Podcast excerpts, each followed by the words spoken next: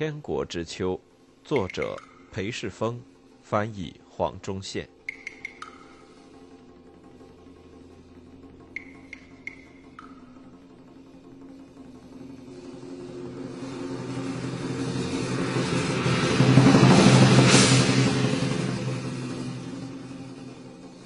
十四，雨花。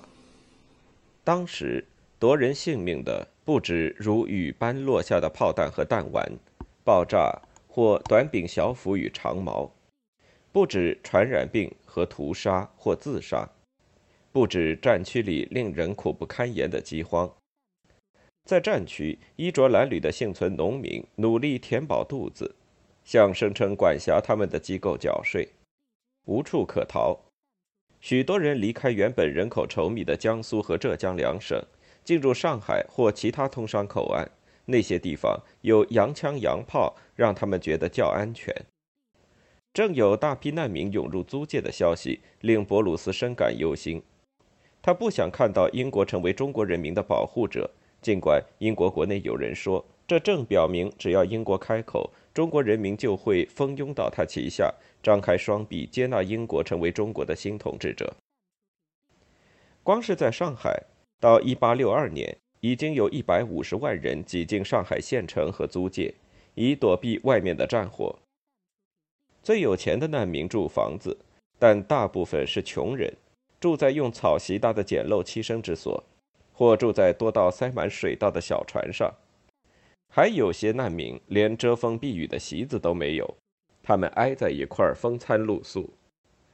随着春天降临，绕过租界边缘的小河因季节性径流的流入，水色变褐，河中满是从上游稻田夹带下来的泥土和粪便，到处可见半腐的尸骸，有些是牲畜的尸骸，有些则是人尸，漂浮于恶臭难闻的水上。这些小河是上海难民用水的主要供应来源。而尽管饮用水照习惯都煮沸过，用来洗涤和用来做饭菜的水并未经过煮沸。霍乱病例于1862年5月首度出现，这些病人先是出现痉挛，没有其他症状，然后开始呕吐，但接下来来的又急又猛的腹泻危害最烈，使人拉到脸色苍白、全身虚脱，往往几小时之后就身亡。但霍乱何时出现可能难以确定，因为大部分上海居民本来就苦于腹泻。到了六月，这病演变成不折不扣的传染病，住在船上的可怜难民大批病倒，住在简陋草席屋的难民也难幸免，房子和街头也出现密集疫情。在小小的租界里，住在上海的约两千名洋人，一天有十或十五人死于霍乱。军舰上的船员也因霍乱而有多人病倒病死，但受害最惨的是居住在拥挤环境里的赤贫中国人。到了六月，每天有数百人病死；到了七月，每天数千人。疫情最烈时，租界里一天有多达三千人死于霍乱。上海街头横七竖八躺着未埋的尸体，其中有些尸体装在用薄木板制成的简陋箱子里。有些则只是用草席草草盖着，在盛夏的高温里任其腐烂。有些中国人称这种病为“翻沙”，意思是外国的传染病。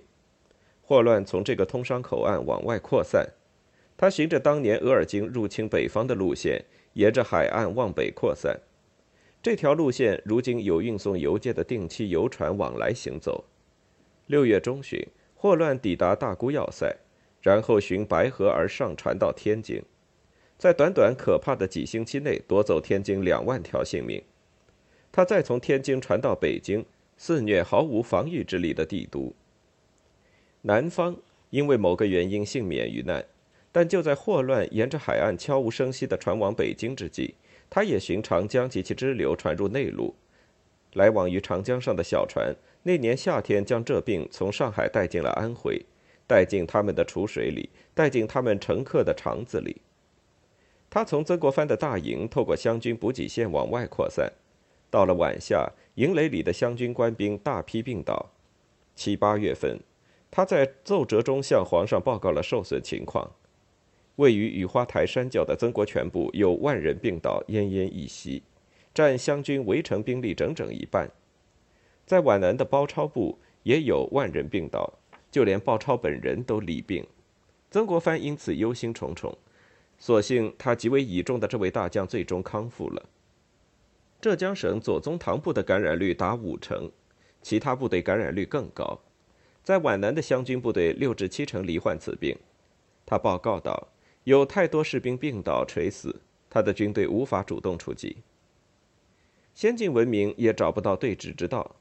上海英军发放所谓的霍乱带，也就是缠绕躯干使躯干保暖的法兰绒宽腰带，因为他们认为这病是肠子受了会出汗的寒气所引起。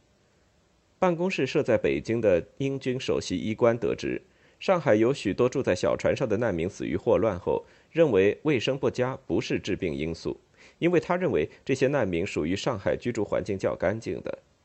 他想找出符合科学的解释，怀疑是大气里某些电子化学变化对某些体质的影响所致。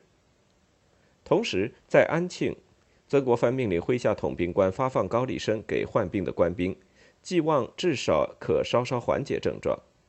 但他把这场疫病的发生归罪于自己，他不知道这病已经扩散到何等地步，但认定他部队患上的病是上天对他领军带兵的审判，上天因为他掌握太大权力而惩罚他，他甚至奏请朝廷派另一位能分摊他职责的钦差大臣来，减掉他一半的权力，以平息上天的怒气，结束这场疫病。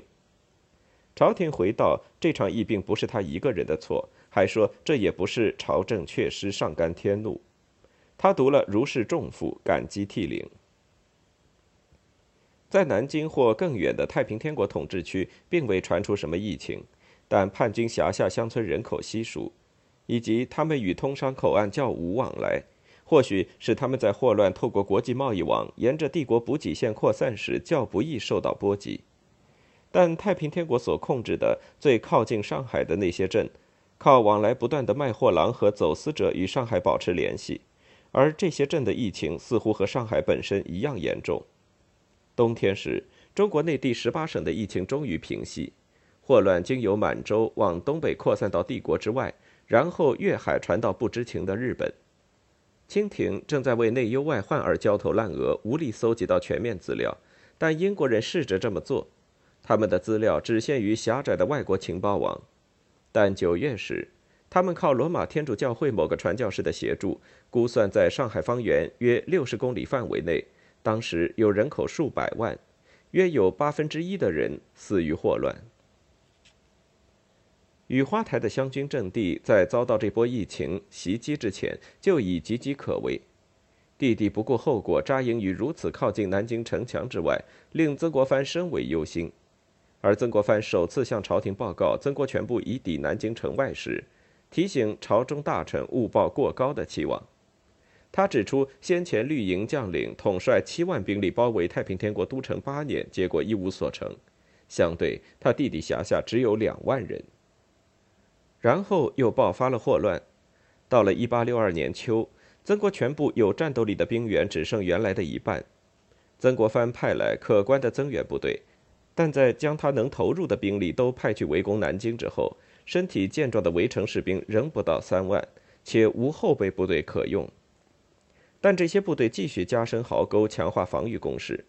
他们顶住雨花台山顶石造要塞守军的进攻，顶住南京城守军偶尔出南城门的攻击。无论如何，这几次交手，双方人数相当。带领湘军兵力锐减的那场疫病，使李秀成有机会停下他在东边的征战，返回南京。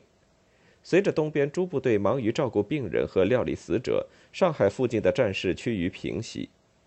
李秀成抓住这个机会，回应天王日益急切的召回要求。晚下，他撤回苏州，在那里纠集三支部队出征，以解救南京：一支攻打皖南的鲍超，一支攻打长江水师，以切断湘军补给。第三支由李秀成亲自统帅，攻打雨花台的曾国荃营垒。到了九月下旬，他们已在路上，从南京南边逼近曾国荃部。李秀成直辖兵力达十二万，但在他抵达之前，当地就谣传他统帅三十万大军，甚至六十万大军直奔而来，因此在李秀成大军到来之前，当地已陷入几乎使天色为之一暗的恐惧当中。一听闻叛军准备解救南京，曾国藩立即开始运送米、盐、火药、弹丸给雨花台的弟弟。弟弟的营垒能容下多少，他就运去多少。但是他没有增援部队可派，至少没有能抵御李秀成大军所需的兵力。鲍超被困在皖南，叛军在该地发动凌厉攻势，以收复失土。曾国藩也渐渐指挥不动多隆阿及其马队。往北追击英王后，多隆阿开始不理会曾国藩的命令。曾国藩要他到南京守住长江北岸，以保护雨花台的曾国荃部。多隆阿借口不来，追根究底是个人嫉妒使然。多隆阿的两万马队在前一年阻绝英王屡次欲救安庆上居功甚大，但曾国荃是曾国藩的弟弟，而且在收复安庆的功劳簿上名列首位。这位骄傲的满人将领已开始不满于自己一直扮演支援角色，不想再牺牲自己成就曾国藩一家的荣耀，因此他未将其马队带到东边的南京支援曾国荃，反倒受命督办陕西军务。率所部往西北进入干燥的陕西省，以镇压当地日益扩大的穆斯林叛乱。原来陕西当地爆发穆斯林与汉人的暴力冲突，据说已造成数万人死亡。有支穆斯林部队因此从邻省四川入侵陕西，以为当地穆斯林助阵。朝廷派多伦阿前去攻打穆斯林，令曾国藩惊愕。在他看来，以所谓奇迹捕鼠也。但他低估了穆斯林。两年后，多伦阿于古都西安西边约六十公里处有城墙环绕的周折城外攻打穆斯林时战死，未能再帮曾国藩攻打太平天国。李秀成部于十月十三日开始攻打雨花台，但曾国藩要到七天后才知道此事。当时他弟弟的第一份军情才由信使送达，告诉他李秀成刚率大军来到他营垒外。他弟弟每天传来最新的军情，但曾国藩人在遥远的安庆，除了新交之外，帮不上什么忙。他把他能调到的少许援兵派到南京，但算一算也只有数百人。他卜卦以了解上天是要让叛军留下还是散走。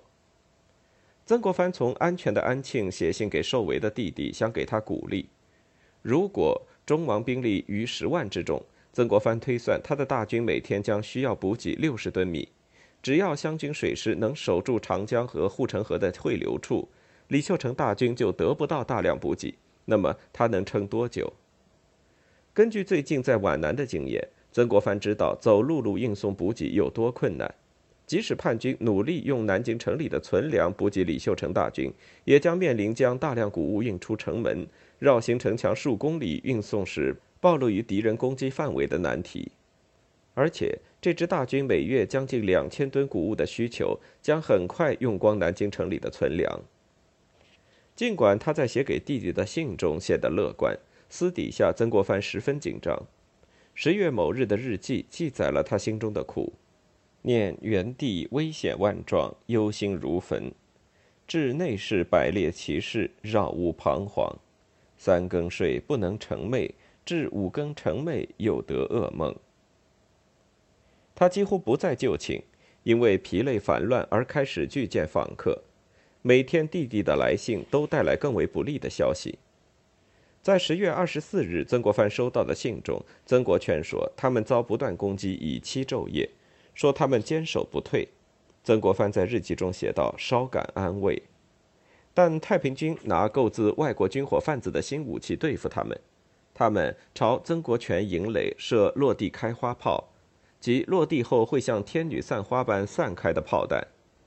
两天后，曾国藩得知有李秀成表弟世王李世贤率领的另一支部队已离开浙江省，携十万之众将前来合攻雨花台湘军，但消息传送遭耽误。等曾国藩得悉这支敌军开拔时，该部队已走了三个星期。这么长的时间，走到南京绰绰有余。隔天，他并未收到弟弟曾国荃的来信。曾国藩整夜未睡，等候信使。又幸曾国荃本身受伤乎，亦全军决裂乎？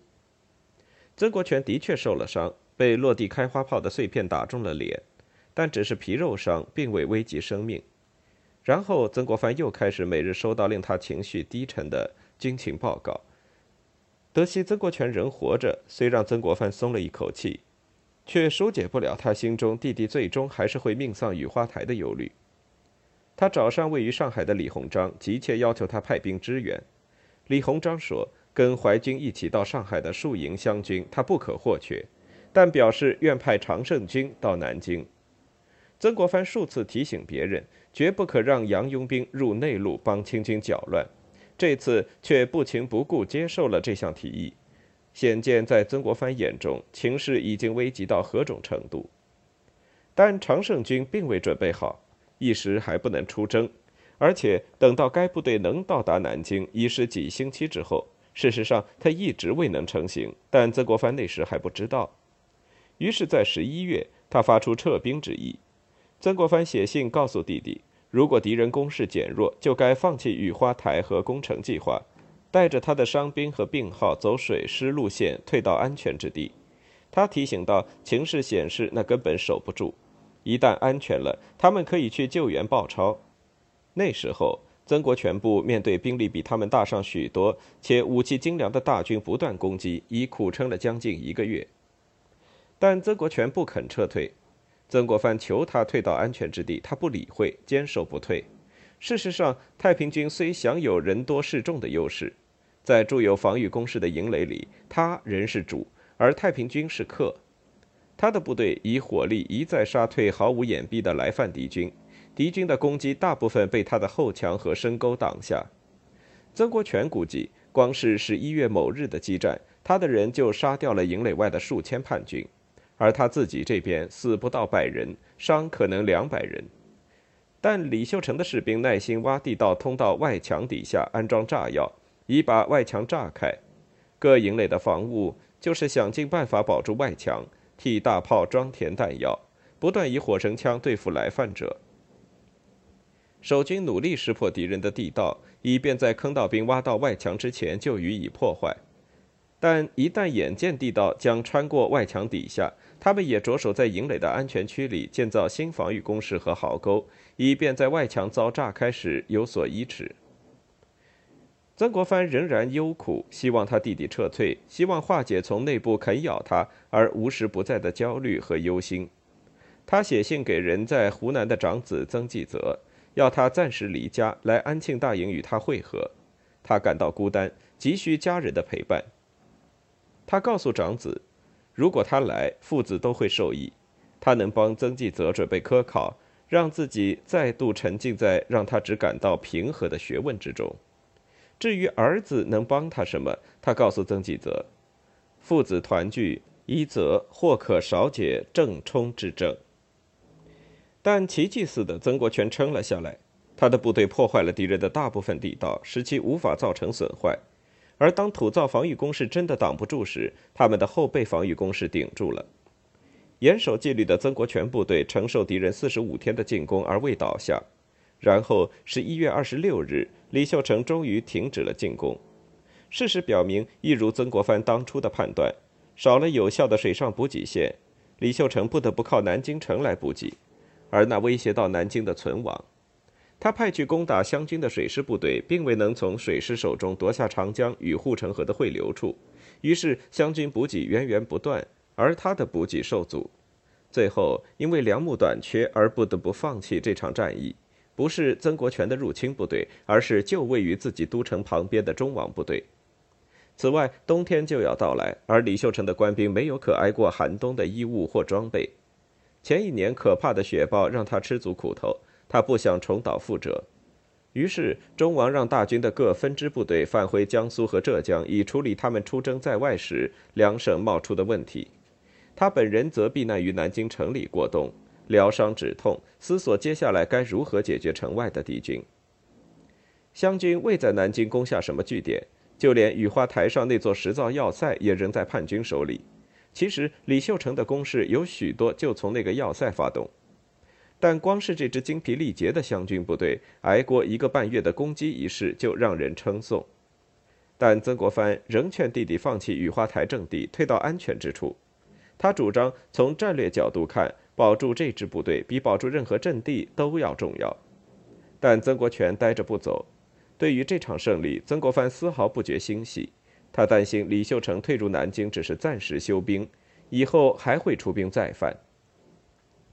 长期无眠和忧心使曾国藩身体出了问题，他牙齿痛得很厉害，有时痛到无法工作。他觉得老了，心力交瘁。在十二月五日的一封信中，他告诉儿子曾纪泽：“余能速死而不为后世所痛骂，则幸矣。”十天后，他在另一封信中告诉曾纪泽：“两月以来十分忧灼，心绪之恶胜于八年春在家，十年春在祁门之状。”前一世指一八五八年，他与父亲去世后回籍奔丧，意欲辞去官职。那年有大半年时间不愿再带兵打仗。后一世指一八六一年春，他得不到补给，受困于皖南，笃定认为自己命已休矣。他告诉曾纪泽。这时他内心更为忧灼，还要他误把此信拿给他母亲看。但最惨的事还在后面。那天下午，他写完给儿子曾纪泽的信后不久，信使带着来自南京曾国荃的信抵达。他一直担心曾国荃的安危，对他更小的弟弟曾国宝没放什么心思。曾国宝的作战经验比不上曾国荃，在围攻南京之役中带五千兵力前来支援曾国荃。这时。三十四岁的曾国宝比曾国藩年轻十七岁，是曾国藩还在世的三个弟弟中年纪最小的。一八五八年，曾国藩另一个弟弟曾国华在三河死于太平军之手，发誓要替他报仇的弟弟就是曾国宝。曾国荃派人来告诉曾国藩，曾国宝已经病倒。接下来的几天，两兄弟联系非常密切，曾国宝露出复原之色。有几天时间，他们欣喜于弟弟终于熬过了最危险的时期。结果，曾国宝再发高烧，他得了伤寒。一月十一日天刚亮，曾国藩打开来信，收到幺弟已死的噩耗。